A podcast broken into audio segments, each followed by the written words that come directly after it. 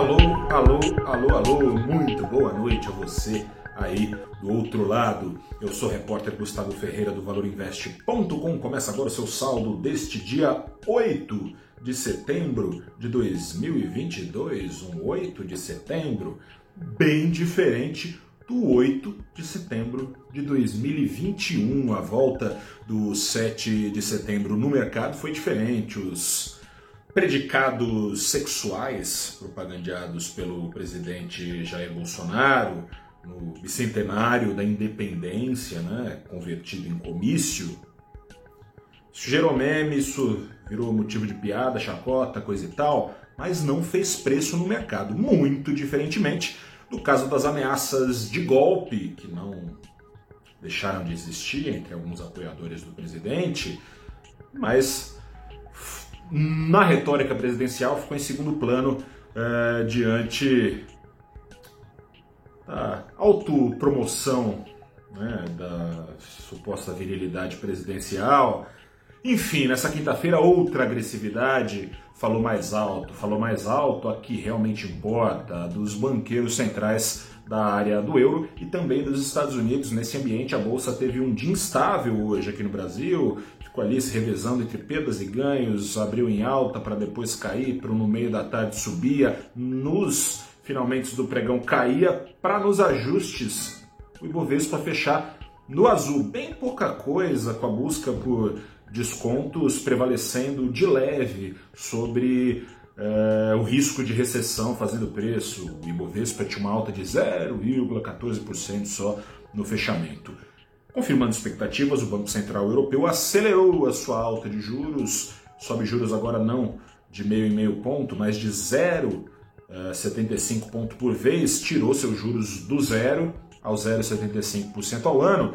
E a taxa de referência do bloco monetário tem a promessa de que vai continuar subindo aceleradamente. Quem deu esse sinal, que já tinha sido dado no comunicado, mas em entrevista coletiva, foi a presidente do BCE, o Banco Central da zona do euro, né, dos países integrantes do bloco monetário do euro, a senhora Christine Lagarde, que disse que fará de um tudo para deprimir a demanda local até o baixíssimo nível da oferta por lá, em especial da oferta de energia não mais fornecida pelos gasodutos da Rússia, né? A Rússia que antes falava que era cano furado e agora joga real, falou que só volta a abrir a torneirinha de gás natural para a Europa caso sanções impostas pelo Ocidente por causa da guerra na Ucrânia, caso essas sanções sejam derrubadas. O tom do discurso foi muito parecido do BCE à retórica que tem sido usada pelo Fed, né, o Federal Reserve, o Banco Central dos Estados Unidos.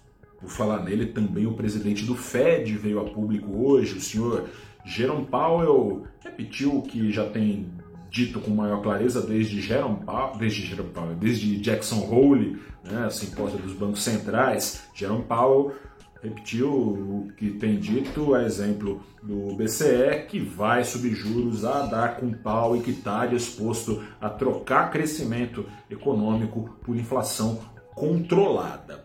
Se para não falar que não teve novidade, veio aí talvez algum indício ensaiado, desconfiado, tímido ali, de meia-culpa, né? O, o Powell disse no seu discurso hoje que, claro, a inflação não estaria onde está não fossem os choques de oferta trazidos primeiro pela pandemia, depois pela guerra da Rússia na Ucrânia. Mas também não estaria onde está a inflação dos Estados Unidos, na Europa, caso os bancos centrais, caso do Fed, não tivessem dado estímulos também é, com muita força, força cavalar ao consumo. Portanto, o Fed admite é, essa responsabilidade e chama para si a responsabilidade de tirar o time de campo. Enfim, é um cenário pintado tanto pelo BCE quanto pelo Fed que reforça o entendimento do presidente do Banco Central do Brasil, um entendimento que no pré-feriado afundou o Ibovespa. Né? O Ibovespa entrou no feriado com uma queda de mais de 2%, né? Foi um repique só hoje essa alta de 0,14, né? O banco, o presidente do Banco Central, Roberto Campos Neto, e depois no dia seguinte o seu diretor de política monetária, Bruno Serra, os dois deixaram claro que nada de cortes de juros tão cedo no Brasil como o mercado tem entendido e embutido aos preços, em boa parte, de acordo com eles, porque o processo de desinflação no Brasil deve ser tão lento quanto no exterior. Fora isso, os cortes de impostos, que amanhã, aliás, devem trazer uma deflação mensal em agosto, representada pelo IPCA, que é divulgado amanhã de manhã, esses cortes de impostos que devem durar ali até 2023, depois sendo diluídos, não serão potentes a ponto de, até 2024, trazer a inflação cheia anual para as metas do Banco Central, ao contrário, né, sustentando o consumo, exigirão, portanto, juros mantidos lá no alto por mais tempo no Brasil. Seja como for, veio uma colher de chá também no câmbio, não só na bolsa, devolvendo uma parte da alta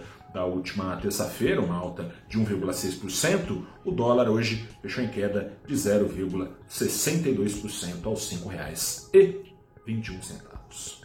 Amanhã a gente conversa mais no saldo do dia, que é saldo da semana, porque amanhã é sexta-feira. Um grande abraço, boa noite, até a próxima e tchau.